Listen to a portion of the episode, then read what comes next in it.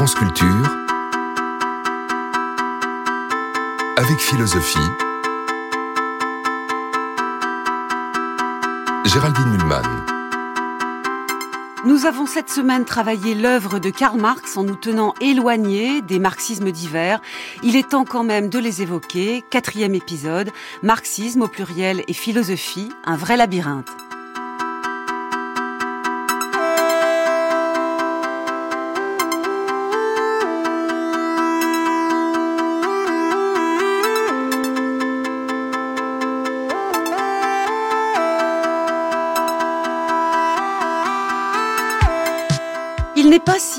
Étonnant que cela que les marxismes aient pris des directions variées, car Marx lui-même, déjà de son vivant, se méfiait de ce qu'on était en train de faire de sa pensée.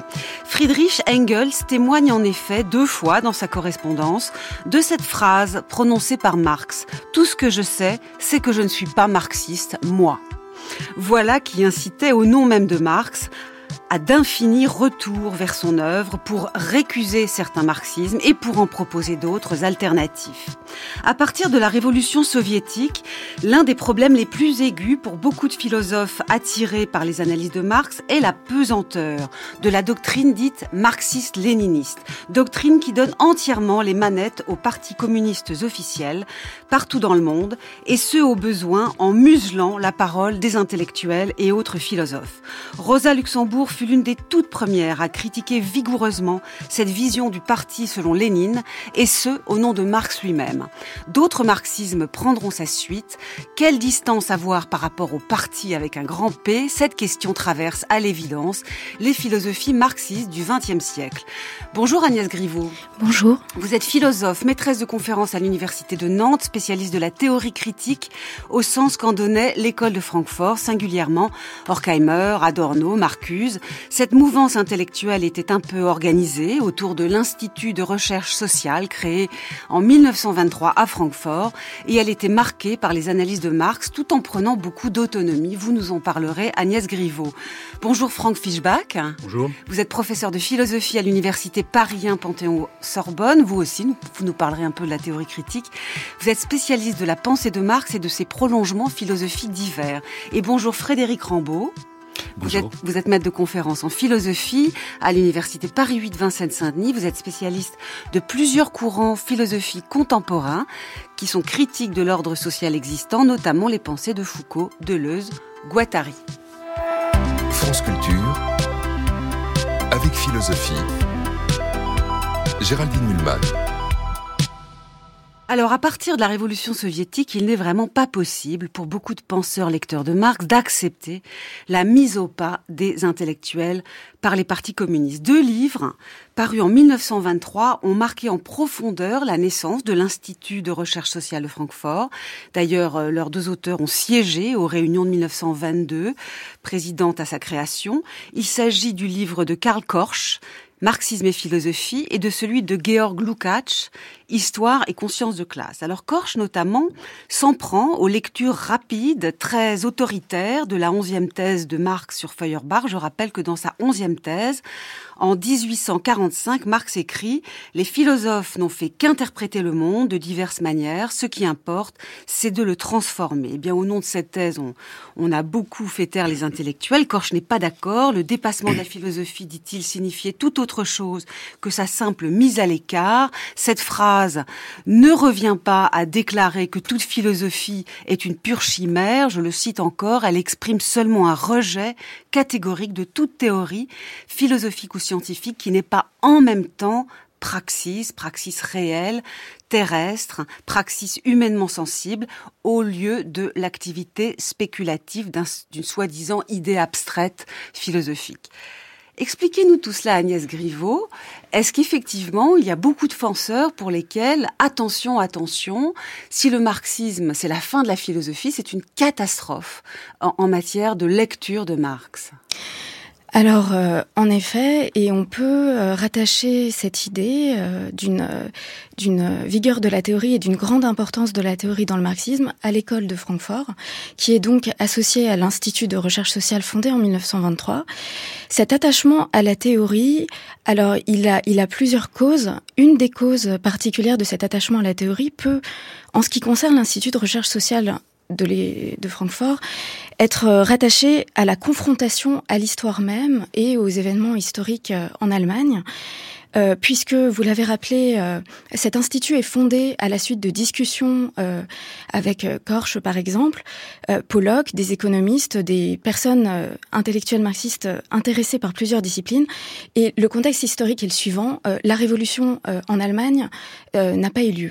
Elle a même été failli avoir lieu, voilà, avortée en quelque sorte. Exactement. La 1919. Elle a, elle a, été brutalement réprimée, par ailleurs, à la fois à Berlin et en Bavière. Et cet échec de la révolution est un est une mise en échec également de, la théorie euh, marxiste, hein, puisque euh, en fait la révolution euh, était censée pouvoir se passer dans, des pays comme l'Allemagne. Est-ce qu'on peut préciser que même du point de vue de Marx, ça aurait été plus logique qu'elle se passât en Allemagne, qui est un pays quand même bien plus industrialisé, que la Russie Absolument. Et donc cette mise en échec de la théorie marxiste va conduire à un besoin de reconfiguration de la théorie au contact des événements.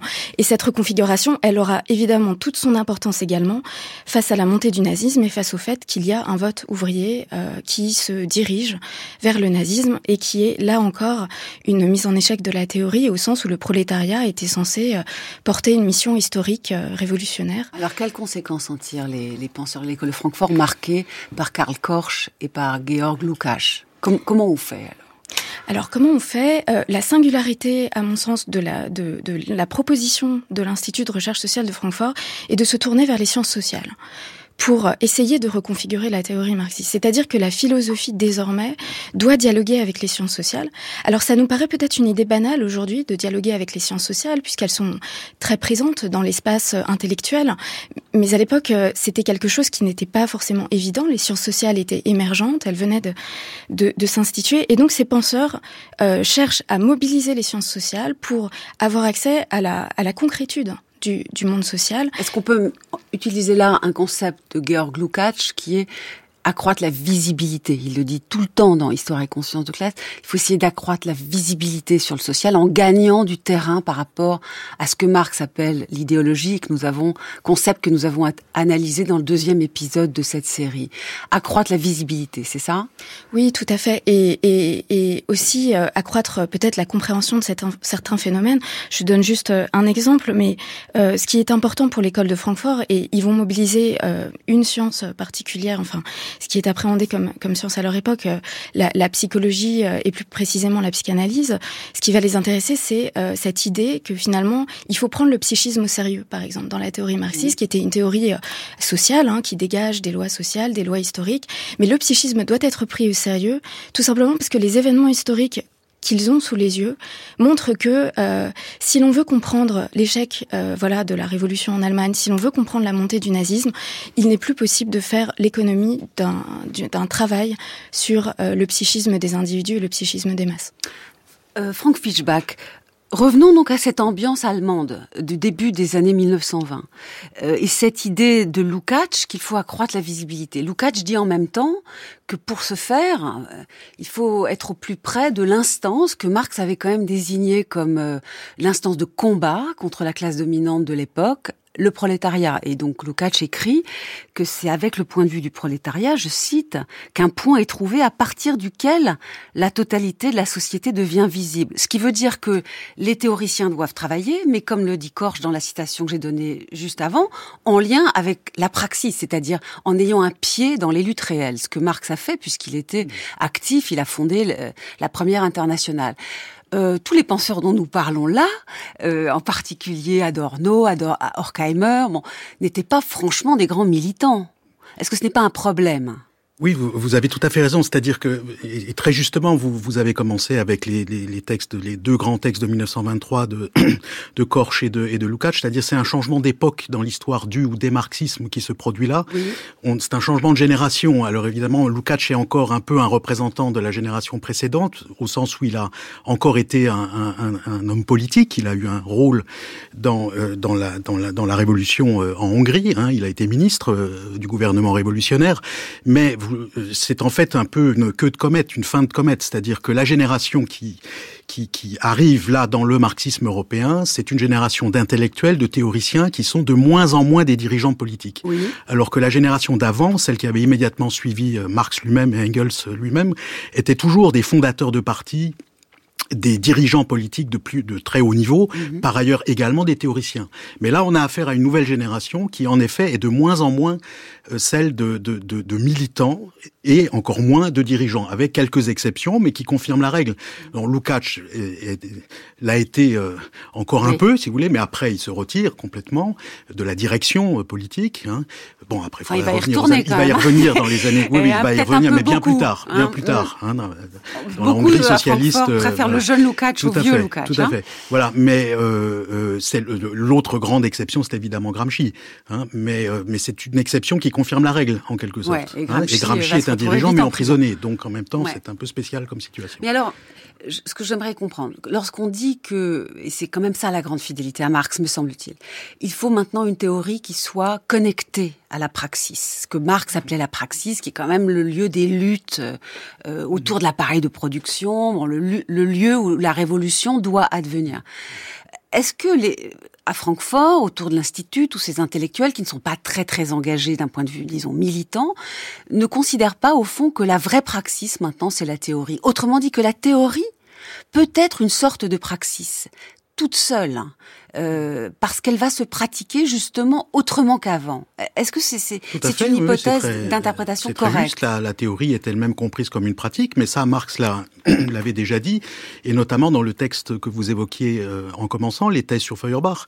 Euh, c'est très important de s'ancrer dans ce texte-là, puisque il a souvent été interprété par les marxismes dogmatiques euh, comme euh, signifiant une sortie de la philosophie, alors qu'en réalité, ce texte dit exactement l'inverse. Donc vous dites comme Korch et, et comme d'autres que ils ont tout à fait raison. Arrêter d'interpréter le monde pour le transformer, ça, ne veut pas dire arrêter d'interpréter le monde. Bien, sûr, au contraire. Sinon, Marx se serait arrêté en, 1845. Donc, euh, euh, il n'a cessé ensuite de produire de la théorie et, et, et de la théorie sur l'économie, bien sûr, mais aussi sur la philosophie et sur la pratique philosophique.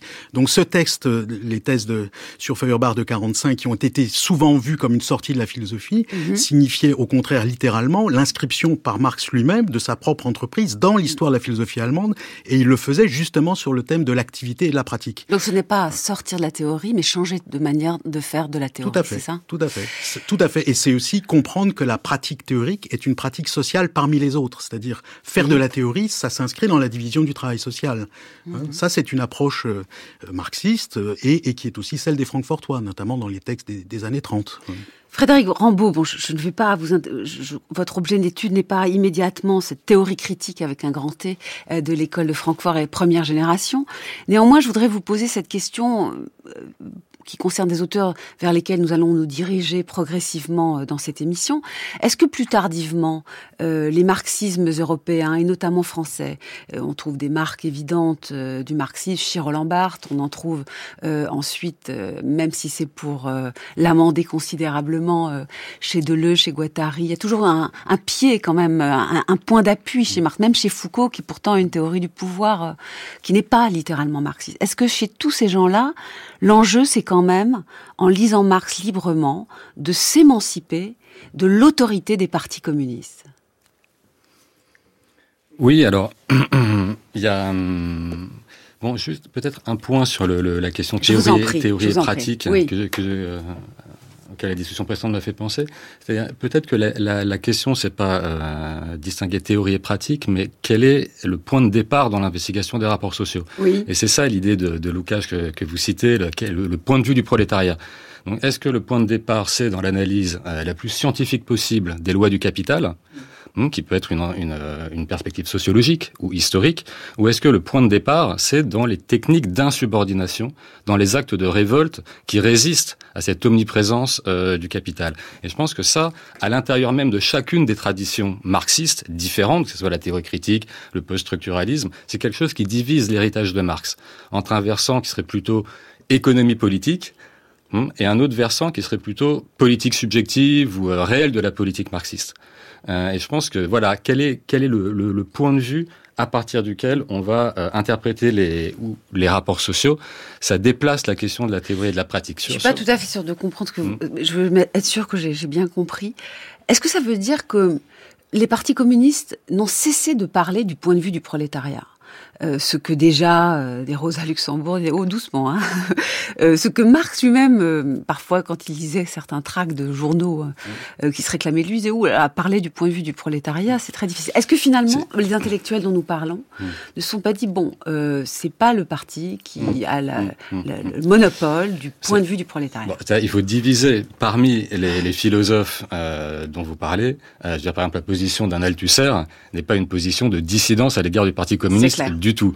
Euh, la position de, gens comme Deleuze et Guattari et d'une grande partie de ce qu'on appellera le gauchisme de ces années-là, c'est le constat que le Parti euh, communiste qui était censé euh, aboutir au dépérissement de l'État n'a fait en réalité que le renforcer et que donc penser la politique comme une pensée, justement, qui a elle-même à trouver ses propres énoncés, ses propres conditions de possibilité, ça doit nous obliger à nous dissocier des catégories et de partis et de révolutions au sens de l'accomplissement de la nécessité historique.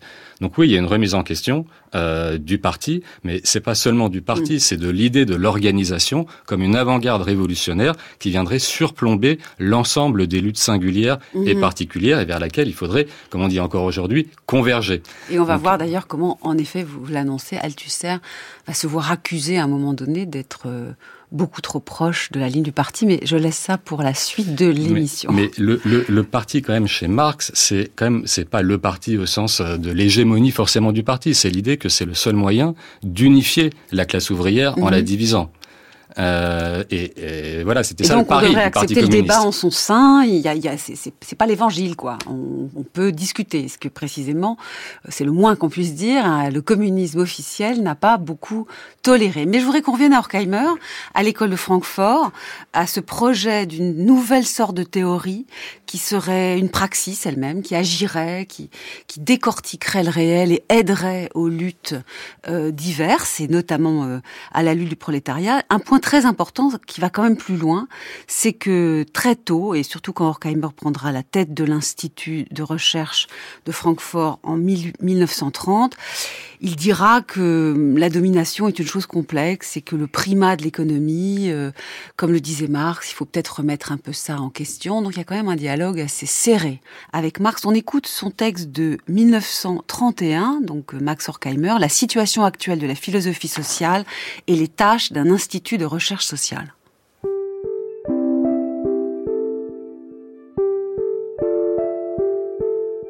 Ce n'est pas seulement à l'intérieur de la philosophie sociale au sens strict, mais aussi bien dans les cercles de la sociologie que dans ceux de la philosophie générale que les discussions sur la société se sont progressivement et de façon de plus en plus patente cristallisées autour d'une question qui n'est pas opérante seulement de nos jours, mais qui est en même temps la formulation actuelle de problèmes philosophiques des plus importants et des plus anciens, à savoir autour de la question du rapport entre la vie économique de la société, le développement psychique des individus et les transformations dans les régions culturelles au sens strict, auxquelles appartiennent non seulement ce qu'on appelle les contenus spirituels de la science, de l'art et de la religion, mais aussi le droit, les mœurs, la mode, l'opinion publique, le sport, les divertissements, le style de vie, etc.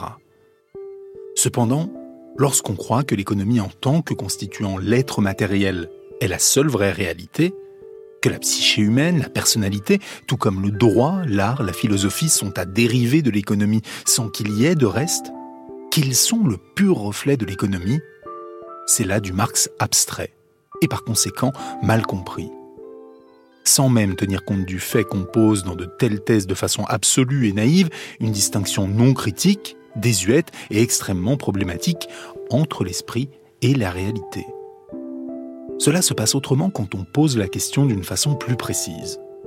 Quel rapport peut-on établir pour tel groupe social à telle époque et dans certains pays?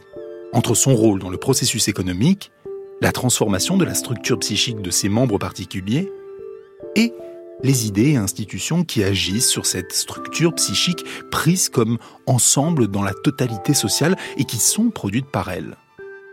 On aperçoit maintenant la possibilité d'introduire de véritables travaux de recherche qui doivent être entrepris par l'Institut.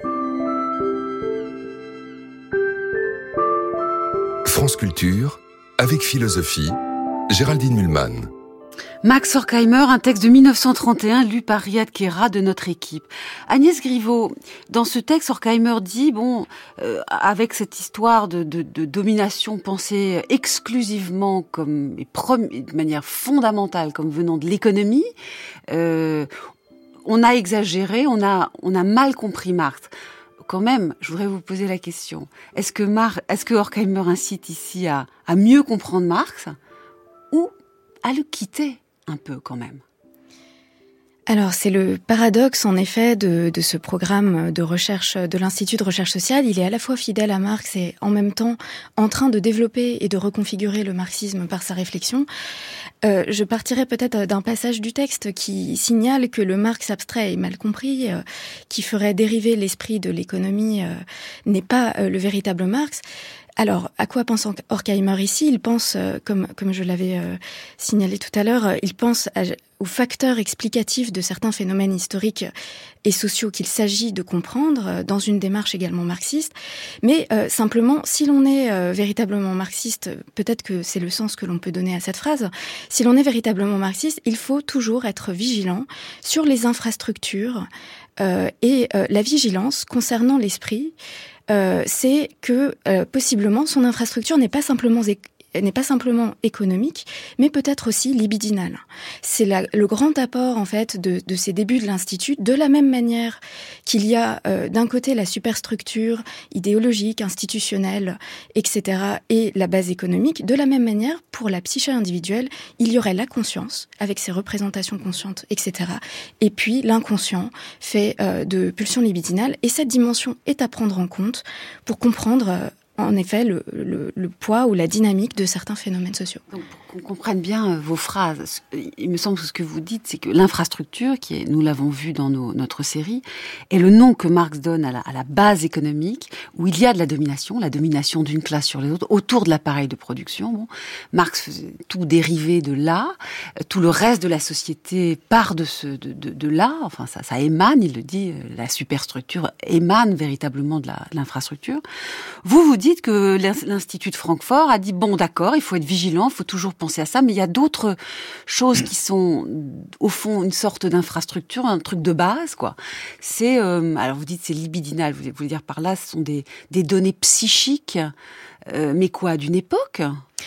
Alors, euh, c'est en effet une question délicate. alors, libidinal, ça renvoie à la théorie de Freud, et à cette idée que euh, derrière les représentations conscientes que nous avons dans l'esprit, il y a aussi euh, quelque chose comme des pulsions. Alors des pulsions qui sont des euh, désirs, des souhaits inconscients, refoulés, associés à notre vie sexuelle notamment.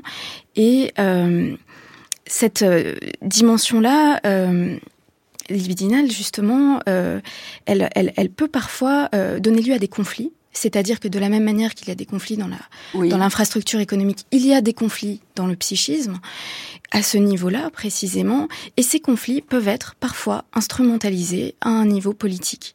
Et c'est là qu'on débouche euh, et qu'on peut saisir dans cet institut les recherches qui ont été faites sur ce qu'ils appellent la personnalité autoritaire, la soumission à l'autorité, l'efficacité de la propagande dans le dans le fascisme.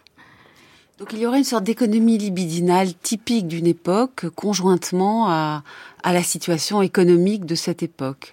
Vous, voyez les choses comme ça aussi, Franck Fischbach? Tout à fait, je suis entièrement d'accord. Je crois que ce, ce, texte est vraiment très très bien choisi et il est tout à fait représentatif de ce que je voulais dire tout à l'heure, c'est-à-dire de cette deuxième génération de marxistes post-1924, on va dire, et à partir des, années 20 et 30, et, dont on comprend l'intervention quand on commence par rappeler, comme vous venez de le faire, ces deux éléments typiques de la théorie marxiste traditionnelle, infrastructure, superstructure. On peut dire que ce marxisme-là, cette génération-là, et ça va au-delà de la seule école de Francfort, parce que c'est vrai aussi de Gramsci, par exemple, en même temps, c'est un marxisme qui investit la superstructure. Hein, C'est-à-dire que euh, c'est un marxisme qui investit ce qui est délaissé par le marxisme, l'autre marxisme, en voie de dogmatisation oui. euh, à l'est de l'Europe. C'est-à-dire les idées, le, le, les, les, les, phénomènes d'engagement politique, les institutions. La culture, oui, hein, la, production culturelle, euh, tout, donc le psychisme, la culture, le droit, la politique, toutes ces choses-là. Euh, qui ont une part d'autonomie et qui sont capables de euh, déterminer en retour l'infrastructure et de jouer un rôle. Ce qui est une idée qui n'est pas étrangère à Marx même. Mais qui est quand, même on lit du Brumer, on s'en mm. aperçoit. Est-ce que vous, vous pensez que quand même l'Institut euh, de Francfort a un peu quitté Marx en allant si loin? Ah, c'est compliqué. Euh, il quitte un marxisme, ça c'est très clair, un marxisme dogmatique, euh, euh, un, un, marxisme inféodé à un appareil d'État, une idéologie officielle. Là-dessus, les Francfortois seront cohérents jusqu'au bout, même après la deuxième guerre mondiale. Hein, et ils seront, ils demeureront hyper critiques, si je puis dire, à l'égard de toute transformation de l'approche marxiste en idéologie officielle et, et, idéologie de parti et d'État. Hein, mais, mais il s'éloigne de cela, mais aussi quand même en revenant à certains aspects de la pensée de Marx mhm. qui ont été ignorés par ce marxisme auquel il s'oppose. C'est-à-dire, euh, au fond, euh, il y a des textes de Marx qu'on lisait moins. Euh, tout mettre dans le capital, ce serait une erreur. Marx s'est beaucoup intéressé à la politique, aux idées. Euh, on pourrait rappeler que euh, il s'est intéressé aux archives de police, par exemple, en allant chercher des documents sur le, le suicide et la criminalité rassemblée par Jacques Peuchet, qui était dans les archives de la préfecture de police de Paris. On pourrait rappeler aussi qu'il a pratiqué le même tout en écrivant le Capital. Euh, il suivait pour le, la New York Daily Tribune, le, la situation des idées, des opinions dans les élites britanniques, qui euh, avaient un jugement pour le moins étonnant euh, sur la guerre de sécession. Il a écrit euh, au début de la guerre de sécession. Euh, souvent, on a dit oui, bah il faisait ça pour gagner sa vie, quoi. Mais c'est peut-être pas vrai. Il écrivait. D'ailleurs, les textes le montrent. Il a passé, il a mis une énergie là-dedans. Donc au fond, l'idéologie, il fallait pas la fuir, il fallait s'y confronter, la décortiquer, essayer de la, de la défaire un peu en allant sur son terrain. C'est ça, Franck Fisbach? Oui, oui, bien sûr. Et ce que vous dites, d'abord, s'il avait fait ça pour vivre, bah, c'est un peu raté parce que ça lui a pas apporté beaucoup. Mais euh, par ailleurs, il faudrait ajouter à ce que vous venez de dire son intérêt constant pour l'art et la littérature. Marx n'a jamais considéré que la littérature était un reflet de la structure économique. C'est absolument impossible qu'il pense une chose pareille quand il l'admiration qu'il avait pour Balzac euh, prouve prouve que enfin l'œuvre de Balzac n'est absolument pas compréhensible euh, euh, si on la si on en fait un simple reflet de de structure de structure économique. Donc ça c'est des choses qui ne se trouvent pas chez Marx même. Hein. Mais aller sur le terrain même de l'idéologie, bien entendu, oui, oui, parce que si vous voulez, pour Marx, euh, il n'y a pas on, ne peut jamais, on ne peut jamais se défaire de façon définitive de l'emprise de l'idéologie. C'est un combat permanent. Hein. Donc, dans le travail théorique, on est toujours confronté à la dimension idéologique de son propre, qui, est, qui est celle dans laquelle on évolue spontanément. Donc, c'est un travail produire de la théorie, c'est un travail permanent contre l'emprise sur le théoricien lui-même de l'idéologie sociale dans laquelle il est. Donc il n'y a pas une coupure. Il n'y a pas une coupure, bon, c'est un terme, vous savez, très marqué. On va y venir. Il y a un penseur qui pense, qui jugeait qu'on pouvait couper. Il arrivera un peu plus tard, et c'est Althusser. Mais euh, là, ce que vous dites, c'est que plutôt on est chez des, avec Francfort, mais peut-être aussi euh, Frédéric Rambaud plus tard, avec Foucault, avec euh, Deleuze, avec Guattari, des gens qui, qui lisent Marx librement, qui ne pensent pas que tout est économique dans la domination et qu'il y a des combats à mener sur le plan des idées. Absolument. Et euh, c'est d'ailleurs un. Vous faites bien de le rappeler parce que c'est étonnant euh, ce, rapport qu'on peut faire avec. Euh, avec le texte d'Orkheimer, c'est-à-dire l'idée de euh, qui va traverser comme ça la tradition marxiste à plusieurs reprises, euh, qui est une, une, exigence incessante d'essayer de sortir de cette dialectique de l'universelle contradiction qui file comme ça de euh, Engels à Mao entre les conditions sociales d'existence et les formes de conscience. Donc vous voulez dire qu'on peut, il faut se confronter à l'idéologie, comme vient de le dire Frank Fischbach, et les formes de conscience un peu aliénées hein, d'une époque, mmh. liées à la vision de la classe dominante, mais mais dedans on a une, un peu de marge de manœuvre critique. On peut, on peut s'en dégager, on s'y frotte et puis on se décale. C'est ça qu'il faut faire. Non, c'est plutôt l'idée qu'il faut cesser de considérer les formes de conscience comme euh, de simples effets ou de simples résultats des conditions sociales d'existence. Il faut arriver à investir toute cette dimension du subjectif, y compris ce qu'il a de libidinal, pour lui-même en immanence et pas euh, comme un simple reflet. Et c'est ça qui va donner lieu, euh, puisque vous en parlez dans les années 60-70, à ces théories de la subjectivation, c'est-à-dire de la constitution et la formation de la subjectivité, en prenant au sérieux ce qui auparavant pouvait être considéré, y compris par le dogmatisme marxiste, comme des phénomènes superficiels, dérivés, secondaires, les paroles, les désirs, les imaginations, en leur donnant l'importance de ce qui est le plus grave et le plus matériel. Alors, euh, nous parlons ce matin, euh, pour le quatrième épisode de notre série sur l'œuvre de Karl Marx, des marxismes. Marxisme au pluriel et philosophie, un vrai labyrinthe, parce que je ne vais pas euh, mentir aux auditeurs, ce sont des fils qui se, qui se tissent au cours du XXe siècle, dans, avec des conflits, mais aussi des, des liens entre eux. Enfin, c'est assez complexe. Et puis, à ce stade, je suis en compagnie d'Agnès Griveaux, de Frédéric Rambaud et de Franck Fischbach pour tirer les fils, justement, pour nous aider à ce stade, je crois, puisque vous l'avez cité deux fois, Franck Fischbach, qu'il est temps de parler un petit peu d'Antonio Gramsci, qui est en prison euh, à partir de 1936. Euh, Mussolini l'a l'a mis en prison. On écoute une interview de Romain Descendre à propos de Gramsci. Là, on est en 1917, 1918, 1919.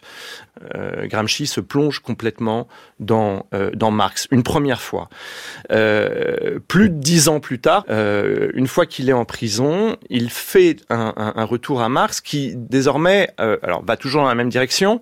Un Marx penseur de l'action, un Marx penseur du changement politique, qui révolutionne complètement la pensée politique, bien sûr, mais surtout un Marx qu'il faut repenser contre ce qui est appelé à ce moment-là, notamment par Gramsci, le matérialisme vulgaire ou le marxisme orthodoxe, euh, porté désormais par la Troisième Internationale, dont l'un des euh, livres euh, catéchismes fondamentaux est un livre de, de, de, de Boukharine et qui est après repris, continue à être fondamental à partir du tournant stalinien, à partir de 1928-1929, quand lui est en Et c'est contre ça, c'est contre ça qu'il repense Marx entièrement.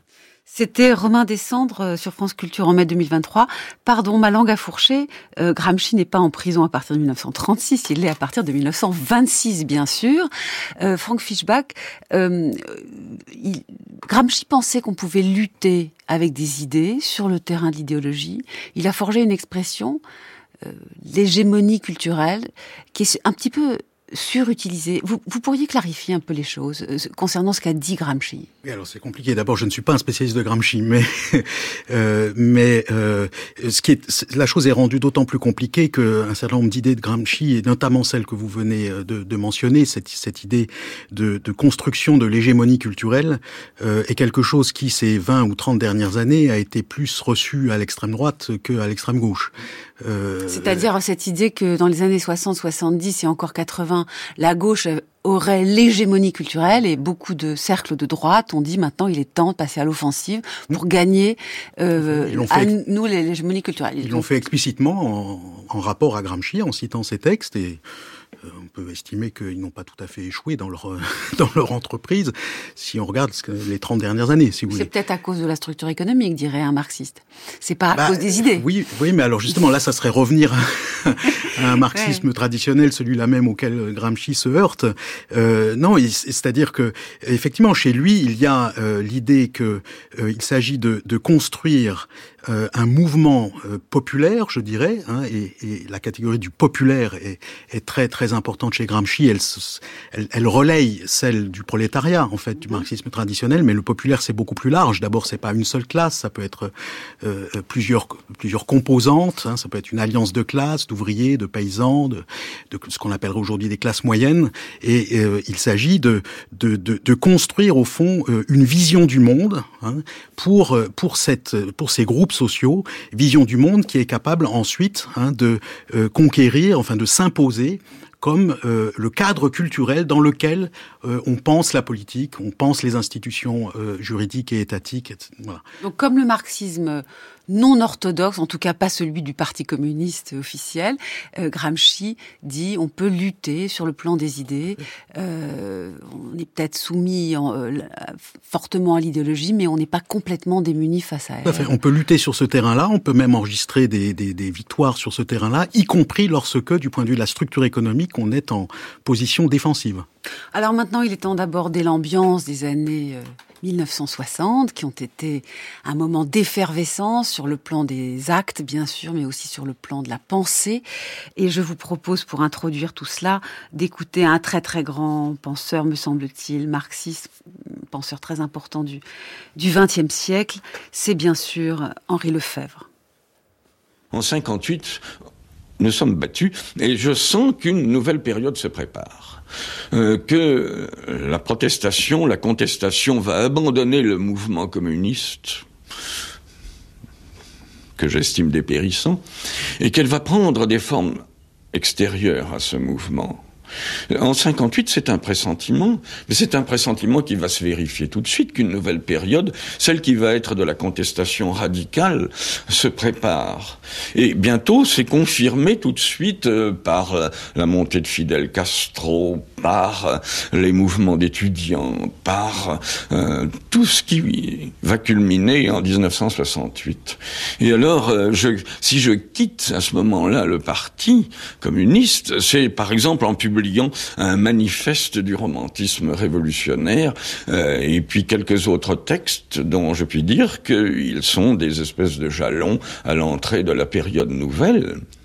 Alors, ce n'est pas une simple humeur subjective, ce n'est pas simplement un épisode ou un fait tout à fait contingent, un, hasard personnel, c'est quelque chose euh, qui marque euh, une certaine euh, date, une certaine période. Et c'est une période nouvelle pour vous? Oh, pas seulement pour moi, une période à l'échelle mondiale, puisque ça va culminer avec 1968, avec 1968, c'est-à-dire la mise en cause simultanée du capitalisme d'État à Paris, du socialisme d'État à Prague.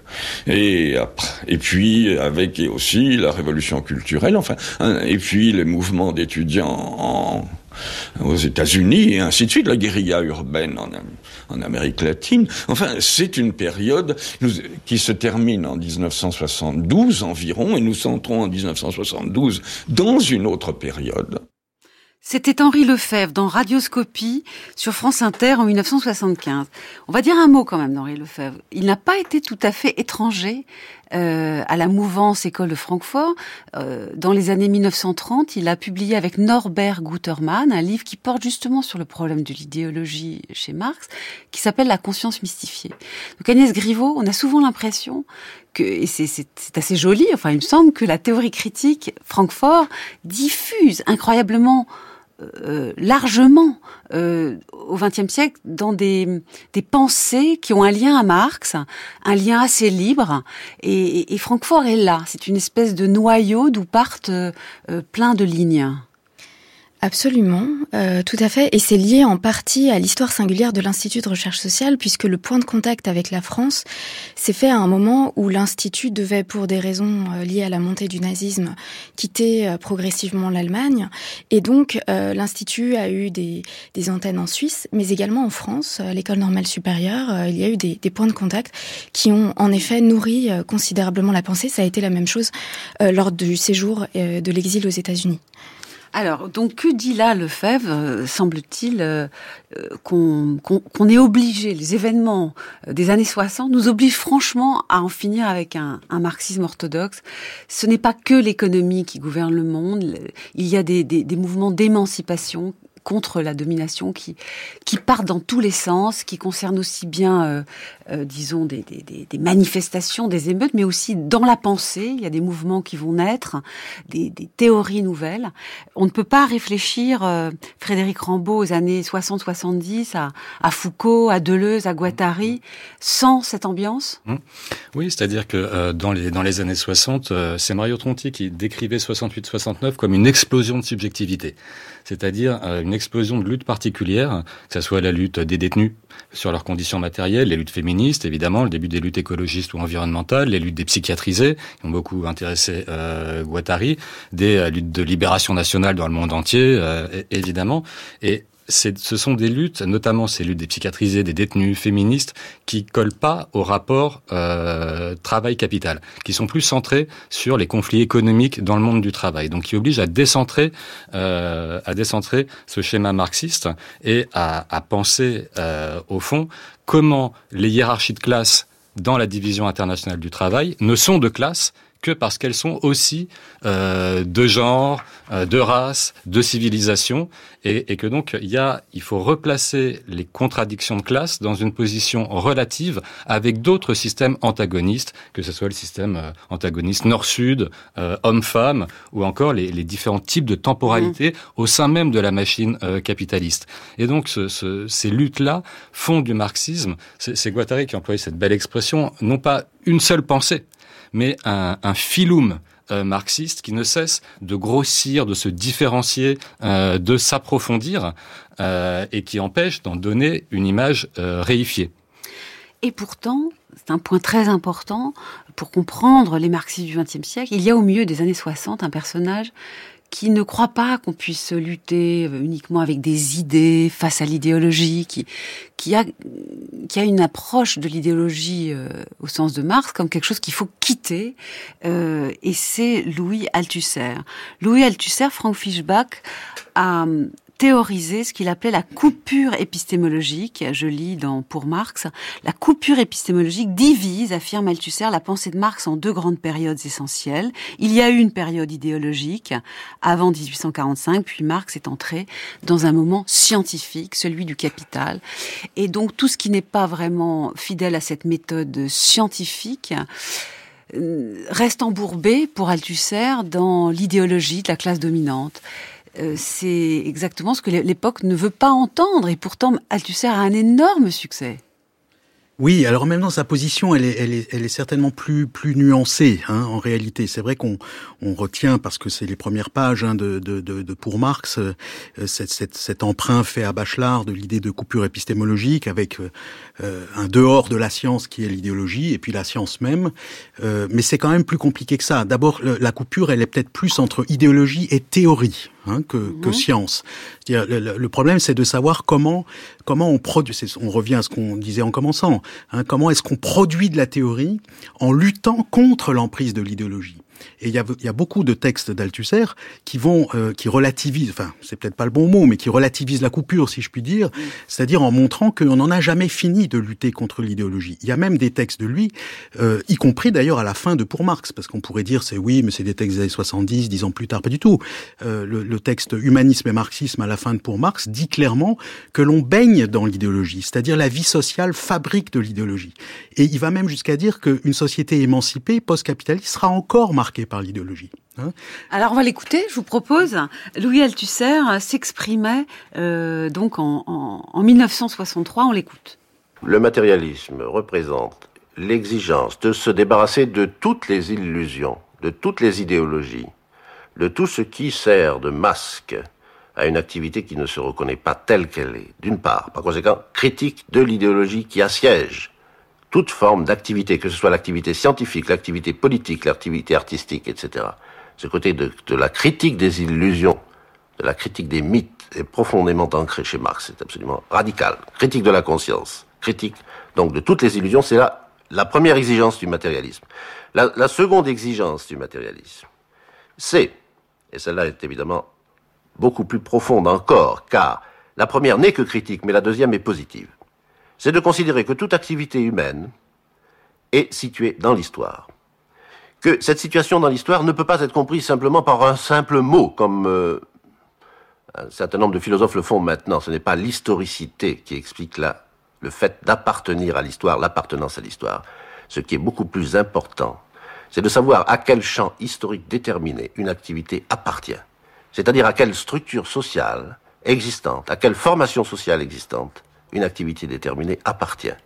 Et c'est de savoir sur quoi est fondée cette formation sociale déterminée, c'est-à-dire de connaître le mode de production dominant sur laquelle toute une formation sociale est fondée.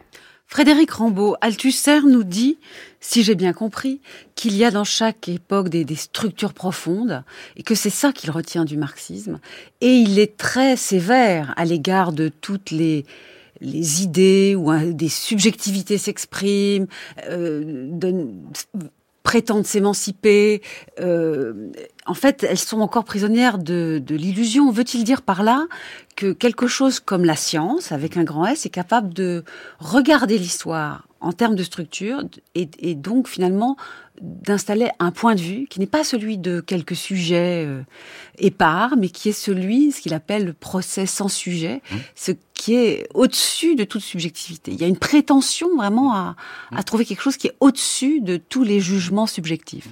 Oui, bon, peut-être pas au-dessus, mais en fait, l'idée d'Althusser, c'est que, comme le disait très bien Franck Philippe, qu'on va pas en finir avec l'idéologie, tout simplement parce que l'idéologie, c'est la manière dont les gens vivent le rapport qu'ils ont à leurs conditions d'existence. Ça a une fonction, euh, je veux dire, pratico-sociale, qui est d'articuler ce vécu. Donc, de toute façon, toutes les luttes concrètes produisent leurs idéologies parce que c'est la manière dont les gens vivent. Et la théorie, ce qui suppose une certaine idée de la science, de la science avec un grand L, si je puis dire, chez Althusser, est là pour corriger, pour rectifier ces idéologies, parmi lesquelles il y a ces, ces facteurs subjectifs ou ces subjectivités qui n'ont plus d'autre place que celle d'une illusion très comparable à l'illusion euh, transcendantale dans la critique de la raison pure. Mais évidemment, euh, ça n'empêche pas que euh, cette idée de la science, haute idée de la science, euh, est au service euh, des luttes concrètes. C'est-à-dire que l'idée d'Althusser, c'est quand même que les défaites euh, dont, dont, vous parlez, les défaites notamment les défaites du prolétariat, viennent pas de la force euh, de l'adversaire, hein, mais viennent de la propre faiblesse de notre projet d'émancipation, ce qui aujourd'hui quand même peut nous interpeller. Et que donc, euh, c'est à chaque fois une faiblesse de la pensée voire même une déviation philosophique qui explique les défaites du prolétariat. Et c'est contre ça aussi, contre cette idée de l'idéologie, que vont se lever des Althusériens. Je pense évidemment à Jacques Rancière, la leçon d'Althusser, qui va rompre avec, ah, oui, avec Althusser. Je vais lire quand même Jacques Rancière, qui rompt en 1974, qui dit ben, l'histoire selon Althusser, n'est connaissable et faisable, entre guillemets, que par la médiation des savants. Voilà qui euh, lui offrait euh, une, place, celle d'une orthodoxie neuve, qui, à la place des mitraillettes jdanoviennes, a mis des garde-fous, une nouvelle orthodoxie. Alors bien sûr, il s'agissait pas de fonder le Parti communiste et, son point de vue à lui, mais, ajoute Rancière, euh, il n'en reste pas moins que euh, ça empêchait ce désir d'atteindre les structures qu'on contesta le point de vue du, du, du, du Parti communiste. il sera encore plus sévère dans la réédition de 2011. Il écrira que l'althussérisme a contribué euh, à regarder le mouvement de révolte étudiante 68 comme un mouvement de petits bourgeois, victimes d'une idéologie qui respirait sans le savoir euh, euh, plein de choses idéologiques et qui devait, je, je, je lis encore, être rééduquées par l'autorité de la science et du parti. Mmh. Est apparu comme un agent de l'Union soviétique. C'est-à-dire, euh, bon, enfin, oui, enfin, en tout cas, c'est l'idée que la coupure science-idéologie chez Althusser, elle n'a pas seulement euh, la fonction de fonder la science de l'histoire chez Marx et aussi euh, le matérialisme dialectique, c'est-à-dire une nouvelle philosophie, elle a aussi une fonction stratégique. Et sa fonction stratégique, c'est de rapporter euh, le cours des révoltes idéologiques et de l'explosion de révoltes anti-autoritaires qui ont lieu à cette époque-là à l'autorité sous toutes ses formes. Mais est-ce que, ça veut dire que cette époque, il y a ceux qui ont condamné 68 comme n'étant pas une vraie révolution communiste, c'est ce que va faire Althusser, et ceux qui vont dire, écoutez, ça suffit, le parti, la science, il s'est passé là quelque chose de très important on ne peut plus penser sans les révoltes qui ont lieu tous azimuts. Absolument, et c'est aussi une modification, hein, vous avez entièrement raison, c'est aussi une modification dans le concept qu'on se donne de la théorie. C'est-à-dire pour des, gens comme Rancière, mais aussi d'une autre manière très différente pour Foucault ou encore pour Deleuze-Guattari, la pensée, c'est quelque chose qui se réalise dans des séries d'institutions, dans des règlements, dans des stratégies sociales, dans des discours polémiques, et donc une théorie, c'est pas comme pense Althusser, ce qui se rapporterait à d'autres théories ou à des idéologies qu'elle critiquerait, c'est un ensemble, une organisation restreinte, spécifique des éléments de cet ensemble. Mhm. Et ce qui marque 68, c'est l'élimination des hiérarchies entre les niveaux du savoir, entre le populaire et l'intellectuel, entre le politique et le social. Et c'est ça qui s'affronte à la coupure science-idéologie qu'affirme Althusser. Donc, quel est le Marx, par exemple, d'un Foucault ou d'un Deleuze euh, allié souvent dans l'écriture à Guattari? C'est justement un Marx qui n'a rien à voir avec celui d'Althusser, qui, qui, qui, nous aide au contraire à, à, affirmer des subjectivités en révolte, tout ce que déteste Althusser, hein, qui ne veut pas de sujet.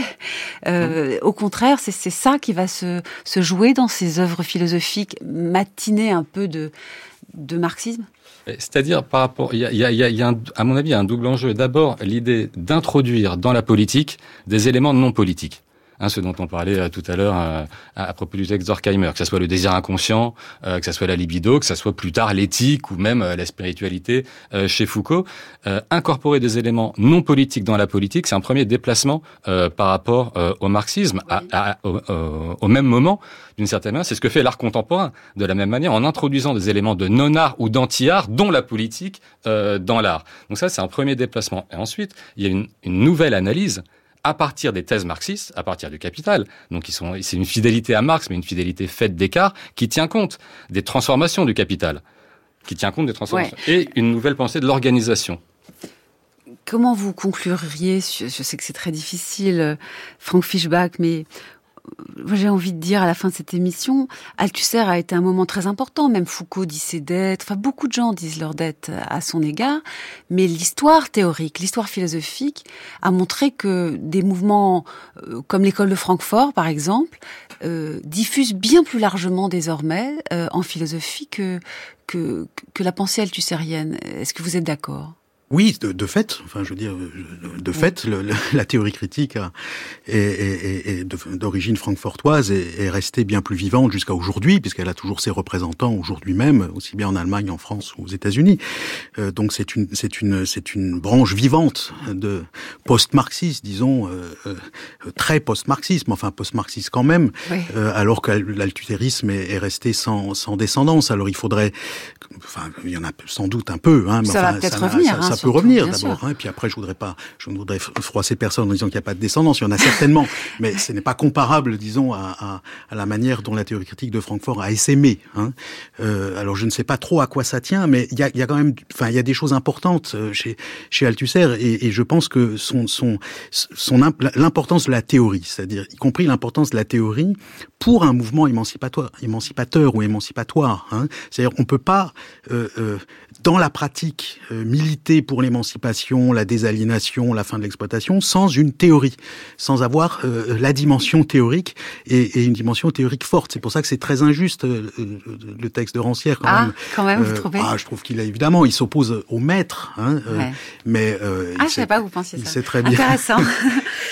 ah oui, c'est dans l'immédiat qu'il dit cela, mais, mais bon. C'est plus complexe que cela, vous pensez, que le texte de Rancière. Oui, oui, c'est plus compliqué. Entendu.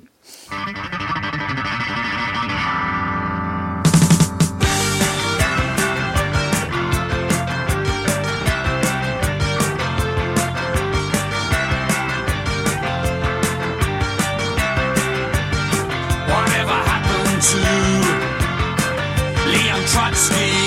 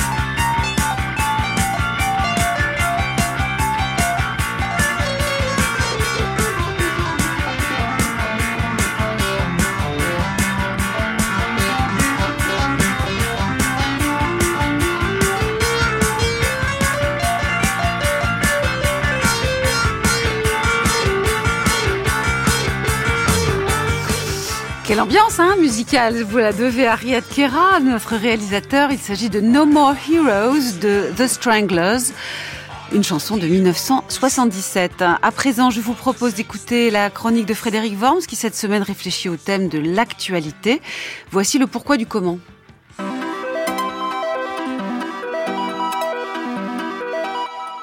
Comment pouvons-nous agir dans l'actualité?